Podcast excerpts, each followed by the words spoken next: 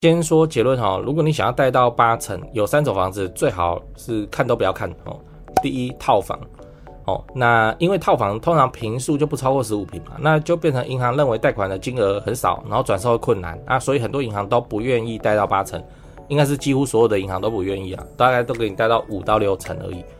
啊，第二个老公寓。就银行不是很喜欢超过三十年、三十五年的房子，而且房子的那个加强砖造哦，寿命的话大概五十年啊，那你再贷款三十年，这个老房子可能会有很多问题，而且呃，管线老旧就是一个无解的问题啊，你自己愿意换，你的邻居可能都不愿意换，就银行不喜欢老公寓了哦。当然台北市、新北市这种蛋黄区的除外。好，那第三，地上权住宅哦，新建案的地上权住宅。哦，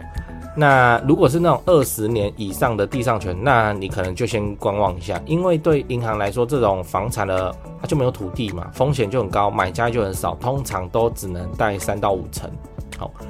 如果你想要知道更多买房贷款要知道的事情，记得关注加爱心，以后会分享更多给你。我们在上一支影片聊了如何出价才能成交，吼，如果你还没看的话，可以看一下。那今天我们来聊一下这三种房子会贷不到八成哦。哦，第一种房子套房，哦，通常会想买套房的人就是单身啊，然后住外面，或是新婚啊，没什么钱的小夫妻这样，想说就买个小小的一间这样，至少不用每个月帮房东缴房贷。但是你今天去银行贷款的时候，就遇到一个问题，就是银行贷款先看成数，那套房通常都不会做超过十五平，因为超过十五平，比方说十六平哦。就可以规划两房了哦。那套房常见的坪数，比方说八点多啊、十点多啊、十一点多啊这种哦。那对银行来说，他觉得第一个这个金额就很少，然后他们的内规就是就是不会给你贷到八成啊，因为坪数小于十五坪哦，所以你的贷款可能就五到六成。哎、欸，在这种情况之下，你要自备四到五成买那个套房。是不是其实你这个自备款就可以去看两房三房了哦？这就是套房哦，日后转售很困难的问题啊哦。那你想要解这一题的做法就是，哎，我我觉得这个是参考哦，就什么两间连在一起的套房，或是有的套房会配一个停车位，那让让坪数加起来超过十五坪。但我会认为这治标不治本，你的下一手还是会很难卖哦，下一手还是会很难卖哦，两房哦才会好卖。来，第二种房子老公寓。很老的那种哦，银行也不喜欢呐，吼，因为那个老公寓哦，通常都是加强专造，那加强专造它的使用期限大概都定在五十年，然后结果这间房子现在三十三年了，嘿，按你自己看哦，你是银行，你你你会想要贷吗？哦，那除非啦，什么台北市、新北市的蛋黄区老公寓，那个就没有其他的货嘛，所以这个东西也也是可以贷八成，但是我乱讲哦，比方说大溪的老公寓、桃园大溪的老公寓，可能就没有贷到八成的机会。哦，贷七成都算厉害，哦，就这样，好，那老公寓哦都会遇到很多问题啊，修缮哦，那管线要换新的啊，或者什么，这对银行来说，这个算是对银行来说没什么差，反正他就是不太想贷老公寓啊。对你来说，你要花的钱也很多，你除了贷款没有办法到八成以外，你还要自己去花修缮的钱，哦，那如果你还是就预算范围内只能考虑这个老公寓的话。还有一个解法可能可行哦，那可能可行哦，你不要那失败，人们人们来来来找我，哦，就是你去找比较小间的银行，哦，比较小间银行，哦，那比较小间银行就是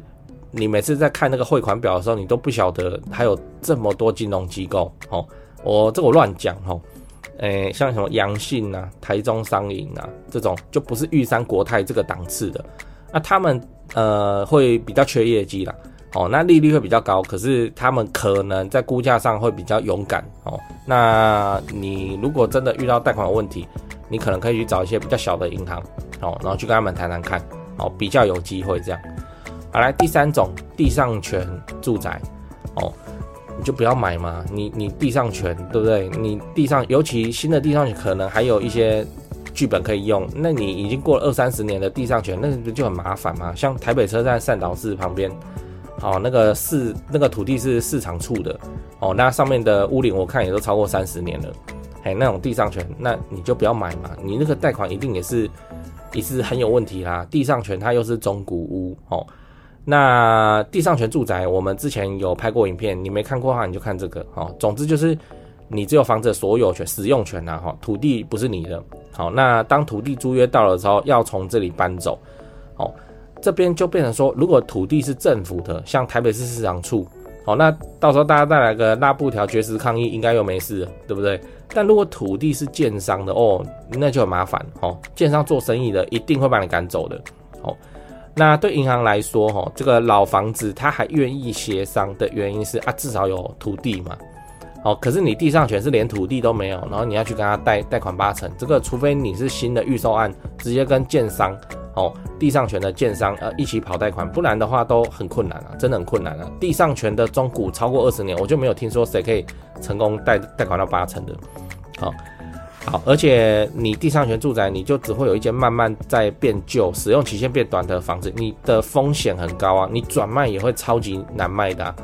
哦，那地上权买家就会随着时间就越来越少嘛，你可能啊，这怎么看都不是一个好的方向啦。哦，好的方，除非你买来做出租啊，地上权就很便宜嘛，那你就是打算收租收到死这样。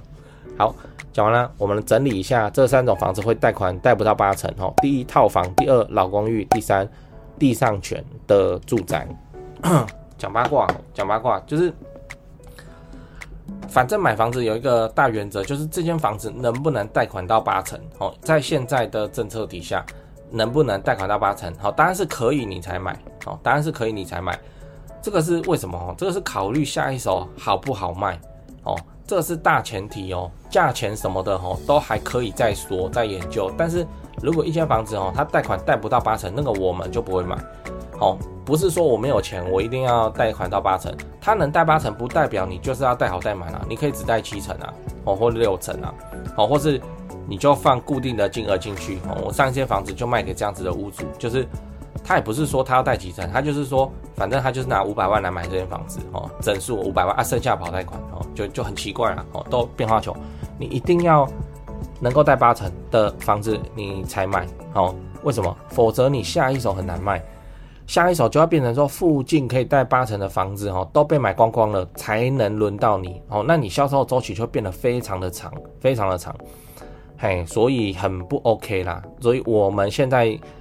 我再说一次哦，能够贷到八成的房子，我们才会考虑购买哦。所以我会建议你，你也要用同样的标准去做选房子的标准哦，就能贷八成你才买。如果没有八成，你就不要哦，你就不要看哦。所以套房啊出局哦，很老的老公寓出局啊，地上权住宅当然是出局啊哦，因为它就不是主流的东西嘛哦。讲完了，大概就是这样。讲完了，大概就是。讲完八卦，讲业配吼，就你常看我的频道，你就知道我自己赚钱存房子吼，大概都存高雄市区的中古电梯大楼，因为我就很看好台积电男子设厂以后，会像台南南科那样吼，把高雄整个往上提升一个等级，而且持续好几十年的发展。那你要是有闲置的资金要处理，放股票你又不放心，你也看好房地产的话，不如就学我买高雄市区的房子来长期出租，一起支持政府社会住宅政策，做个好房东哦，那高雄市房地产的买卖，你也想自产在高雄来做增值跟投报率的话，我是只推荐台湾房屋美术之星店。你也要自产高雄买房子，你就加他们的赖开始就对了。哦，我从二十五岁以后就跟他们的店长配合，一直到现在没出过包啊，正派经营，不骗外地人，不搞小动作，不喇叭物件的优点跟缺点哦，真的是房仲业界的稀有动物这样，我认真推荐给你。那、你加美术之星的赖以后，要记得先喊。如果你是买房阿元的观众，助理才会知道哦，你是要买房来自产收租的哦，才会挑选优秀又适合的物件给你看